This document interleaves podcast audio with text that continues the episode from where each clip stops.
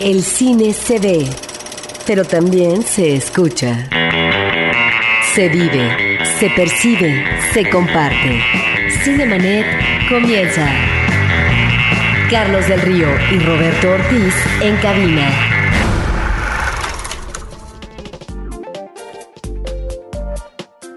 Pues les damos la más cordial bienvenida a Cinemanet, este programa dedicado al mundo del cine. Y parte de lo que vamos a comentar tendrá que ver con la proyección de la película Los Herederos de Eugenio Polgovsky en la Cineteca Nacional con motivo del foro de la Cineteca. Antes de, antes de presentar a nuestro invitado, eh, leeré rápido unos comentarios. Enrique López dice que ojalá se pueda hacer un análisis de la creatividad de Pixar, que es un sinónimo de infalibilidad. Y por su parte, Jorge Mondragón dijo que ya vio la visita de la banda y cree que vale muchísimo la pena. También le gustó mucho Mr. Lonely. Sí, y mencionar que también arranca en Cineteca Nacional el foro internacional, el número 29, estimado público. No hay que perdérselo. No solamente estará en Cineteca Nacional, sino también en circuitos comerciales y por otra parte en el Instituto Politécnico Nacional, en dos centros, en eh, el Centro Universitario Cultural, el CUC, en diferentes fechas, pero por lo pronto ya desde el jueves pasado arrancó el foro, son 14 películas, muchas de ellas premiadas. Me llama la atención que en el caso del cine mexicano, bueno, pues tenemos eh, dos documentales, por un lado los que quedan de este magnífico documentalista que es Juan Carlos Rulfo y que eh, nos ha dado pues eh, realmente trabajos muy muy muy interesantes y ahora los que quedan que nos remite obviamente a situaciones de los que emigran y de los que se quedan y cuál es la situación que viven. Y que codirige con Carlos Hagerman. Así es. Y por otra parte, en el caso también de México, pues está el documental de Con quien vamos a hablar eh, sobre los niños que trabajan. El foro son, repito, 14 películas. Está una cinta que no se estrenó comercialmente en México en su momento, ahora la trae eh, Cineteca Nacional en 35 milímetros, Mishima, una vida de cuatro capítulos, yo creo una de las obras fundamentales de Paul Schrader, una guionista, director, guionista ni más ni menos, eh, ¿verdad? De directores como Scorsese y director de películas como Chantaje Mortal, Espléndida, Gigolo Americano, La Marca de la Pantera, en fin, toda una serie de películas y Mishima nos remite a partir de dos pensamientos del escritor, esta vida conflictiva que tenía él por un lado como escritor y por otra parte como activista político. Ahí está esta película, están películas también de Mike Lee, están eh, también eh, películas de, eh, de Suecia como Involuntario, que me parece muy interesante. Son 14 cintas y por supuesto está también La clase, la película de Loren Cantet que ganó en Cannes. Ahí está www.cinetecanacional.net, cinetecanacional.net para que puedan ver el detalle de la programación. Y ahora sí, permitan dar oficial y formalmente la bienvenida a Eugenio Polgovsky director cinematográfico, cinefotógrafo, editor. La última vez que platicamos con él fue en la transmisión que hizo el IMER, en vivo además en la entrega de los Arieles, donde recibió dos premios a Mejor Documental por Los Herederos y Mejor Edición. Eugenio, bienvenido. Muchas gracias, un gusto estar aquí para conversar. Pues un gusto para nosotros que finalmente ya el resto del público pueda ver tu película. Creo que fue de aquellas que, que no había podido ver la gente, ¿no? Eh, Roberto la vio ahora que estuvo en Guadalajara, que fue ya después de los Arieles. Fue así, ¿verdad, Roberto? Fue antes de los Arieles, pero realmente es una película donde habría que preguntar a Polgovsky, en principio, eh, los antecedentes para lograr cuajar una película como Los Herederos, en donde es eh, un nutrimento espléndido de imágenes, eh, una recreación en la vida infantil, pero también un trabajo exacto, puntual. Yo diría que es difícil de repente decir y qué cosa dejo, qué no dejo a propósito de la edición. Tú tienes como antecedentes fotografía, edición, director, bueno, tienes ese magnífico también documental que fue premiado, Trópico de Cáncer. ¿Cómo es que arrancas tu labor como cineasta? Pues empieza con una aproximación fotográfica a la realidad, tomando la cámara, saliendo a las calles y haciendo retratos de personajes que me llaman la atención y que generalmente es gente indigentes que vive en condiciones muy particulares de sobrevivencia. Creo que ahí empezó un poco el germen de, esta búsqueda de narraciones.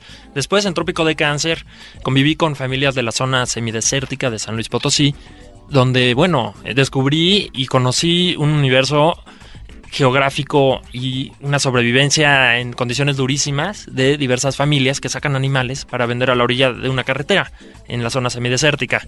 Y fue ahí donde vi que los niños juegan y son la base fundamental del sostén de una familia. Entonces, en ya en Trópico de Cáncer está esta mirada sobre estos niños que hacen jaulas con unos alambres, unas maderas y con eso cazan ardillas o pájaros, en fin. Empezó un, un pequeño, una semilla de una historia que yo empecé a ver en el México rural. Me encanta viajar, caminar en el campo, en fin, creo que es ahí donde habitan muchísimas historias que no están contadas y que tienen además que tener un lugar en nuestra cotidianidad urbana, porque el día que dejemos de un lado todas estas historias, pues eh, estaremos más desquiciados aún, ¿no? Y, y, en fin, fue ahí donde esta mirada sobre estos niños en unos largos viajes, como mencionabas, donde este, dos años de viajes por siete estados del país, fue eh, ir descubriendo formas de vida en que estos niños luchan cada día dentro de una pobreza y una miseria que viene por generaciones, en la que los rostros de las viejitas y de los abuelos se yuxtaponen, se mezclan con el niño en el presente colectando unos ejotes, unos tomates. Y fue ahí donde también busqué hacer un retrato temporal, ¿no? De esta herencia permanente que parece que se está escapando continuamente, pero es muy constante. Está el niño en una condición de sobrevivencia. Por otro lado están los niños que hacen alebrijes, por ejemplo, ¿no? Y hay una herencia cultural, una habilidad, un talento. Y es también, entonces la obra, por un lado, es una indignación frente a esta realidad, pero por el otro es un homenaje al talento, a la luz de estos niños del campo mexicano. Sí, es ahí lo que resulta sorprendente, cómo congeniar una realidad tan abrupta eh, tan terrible este olvido por parte de los gobiernos durante muchos años en este país, de los gobiernos federales, de los gobiernos estatales y municipales, en donde allí está pobreza extrema, en donde constitucionalmente está determinado que se prohíbe el trabajo a menores de 14 años, pero la realidad nacional nos está demostrando día a día que se tiene que incorporar esta mano de obra infantil como explotación por fuera, pero al mismo tiempo a veces como explotación por dentro en términos de necesidad familiar. De sobrevivencia. y de sobrevivencia, aunque tú lo planteas aquí de otra manera. Lo que me gusta a mí del documental es que no se va a lo que podría ser un eh, extremo del enfoque de la pobreza y del regodeo con la pobreza y del discurso, digamos, miserabilista, eh, del cual están contagiados muchos documentales, sino que está ahí este acercamiento a niños que juegan, que trabajan y donde finalmente es el día a día pero no hay que verlo necesariamente con la lupa, digamos, del que observa a estos miserables eh, del planeta Tierra y específicamente de México. Pues sí, yo creo que todo este discurso que se desprende de, de esta mirada silenciosa por que la película, curiosamente, dada la amplitud del tema, dada la amplitud de las discusiones que, surgen, que he tenido la experiencia con públicos de todo el mundo, desde Holanda, Ecuador, y creo que antes, en la, la preproducción de la película, en, durante mi etapa de investigación, pues me encontré con una visión institucional que es donde hay muchísima información sobre la complejidad del tema a nivel legal del trabajo infantil, porque hay países donde, bueno, la OIT tiene la Convención Mundial de todos los derechos eh, y las clasificaciones eh, por las que un niño, dependiendo la edad del trabajo, en fin, eh, y UNICEF también todos sus datos e investigaciones puntuales y que inspiran. Pero bueno, que yo me encontré con una vastedad tan grande y una imposibilidad también de abarcarlo todo con una cuestión racional, ¿sabes? Con la palabra calificar. Y yo dejé que esto fluyera, Que la mirada sea la narradora, la, que la transmisora, y no dar un calificativo predigerido y un tener que pensar qué y cómo y por qué. No, yo me asumo como pues un gran ignorante, pero un espectador atento y asombrado de todo esto, indignado por las condiciones.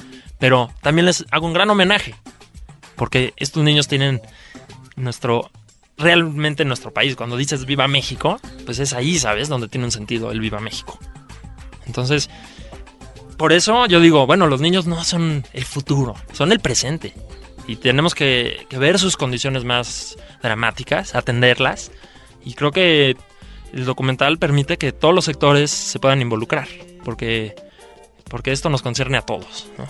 Y a esta herencia, como tú hablas de, de una política y de un sistema que, que, ha este, funcionado de estas formas y que ha ocasionado toda la situación en la que estamos parados.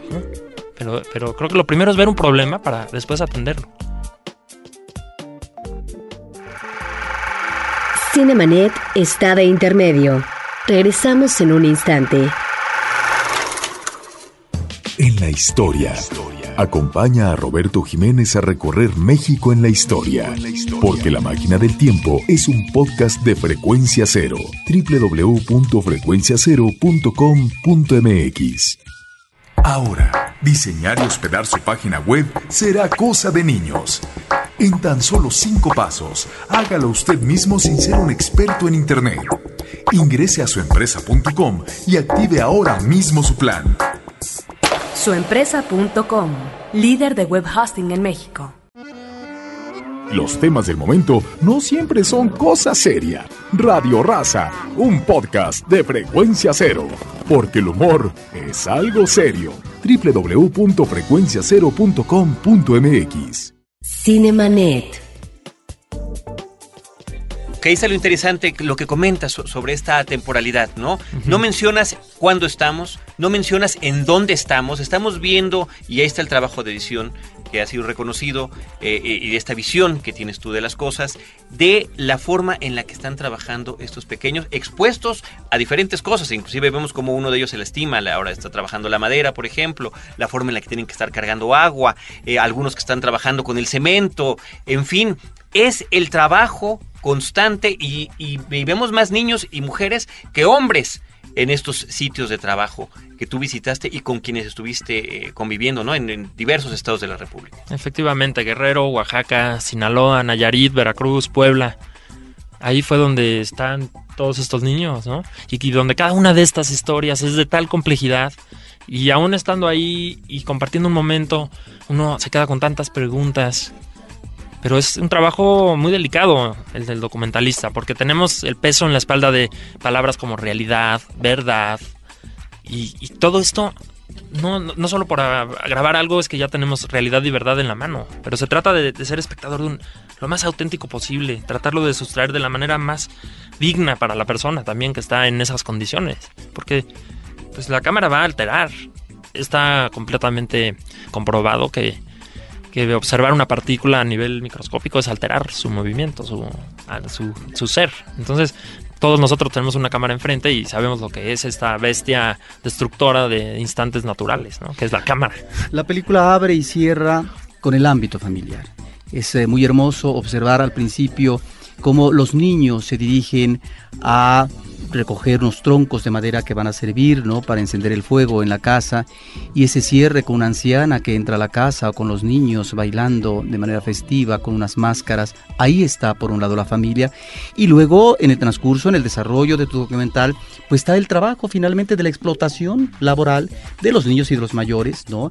En lo que efectivamente tú dices, los campos de recolección de diferentes eh, materiales del campo, de la agricultura, pero también el trabajo de explotación en la recolección, eh, en el corte de la caña de azúcar, etcétera. Y eh, encontramos eh, momentos, me parece, lúdicos, momentos muy afortunados de una gran belleza, como puede ser en este caso los niños que están riendo y comiendo debajo de un camión, lo- un niño que está tallando, donde está ahí esa habilidad, ese talento que a lo mejor no va a prosperar, es decir, como lo que podría ser tal vez la vocación de un niño artista, etcétera. Esa parte lúdica que me parece se identifica y es una parte nodal de tu documental.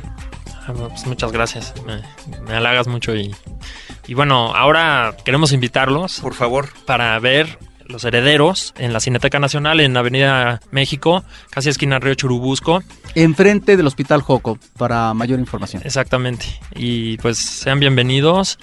Y bueno, quiero mencionar que con UNICEF tenemos una alianza y una campaña que han visto en la película, una herramienta de sensibilización para tocar muchos temas de los que hemos hablado, porque hay mucho que, que pensar, que hablar, que reflexionar. Y UNICEF y los herederos eh, trabajaremos juntos eh, más adelante también en una difusión de la película para llegar a más gente.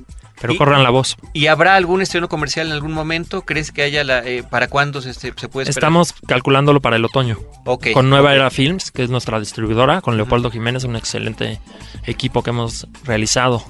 Y en Los Herederos, bueno, quiero mencionar a Cristian Mansuto, a Camitaos, que trabajaron en el sonido, que fue un excelente equipo, ¿no? Y la música, la banda. La banda Mija de Oaxaca. Bueno, hay muchas sorpresas en la película. Yo creo que sí, yo creo que sí. Miriam Reyes nos llamó y dice que suena muy interesante el documental. Quiere saber cuánto tiempo te llevó a hacerlo. Pues me llevó a hacerlo tres años.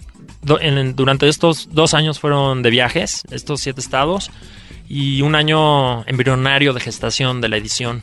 Amasamos ahí el nixtamal, molimos la- las, las miradas, todo, y hicimos la tortillita, ¿no? Ahí está la película, vengan a ver esta, este nixtamal, este resultado de, de estos tres años de esfuerzo.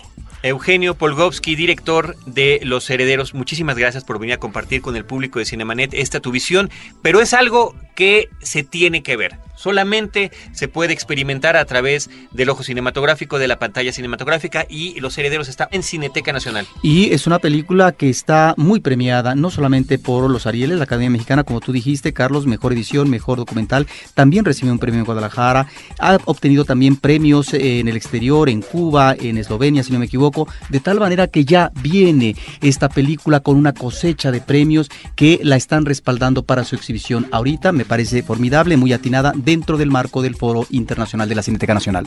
Eugenio Polgovsky, muchísimas gracias. Pues muchas gracias a ustedes y a todo el público de Cinemanet. Vengan a ver Los Herederos. Perfecto, muchísimas gracias. Nosotros estamos ya despidiendo este programa. Queremos agradecer a todo nuestro equipo de producción su estupendo apoyo. En la producción de Cinemanet corre a cargo de Paulina Villavicencio y de Celeste North, que en, un, eh, en una precelebración del Día del Padre trajo a su papá, a Peter North, para que vea cómo trabaja y cómo es efectivamente esta labor que realiza para este programa incansable.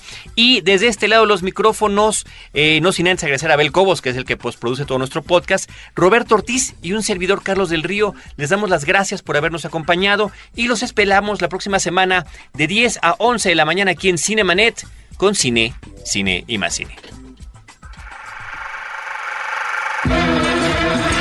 Cinemanet termina por hoy. Más cine en Cinemanet. Frecuencia Cero, Digital Media Network, www.frecuenciacero.com.mx, pioneros del podcast en México.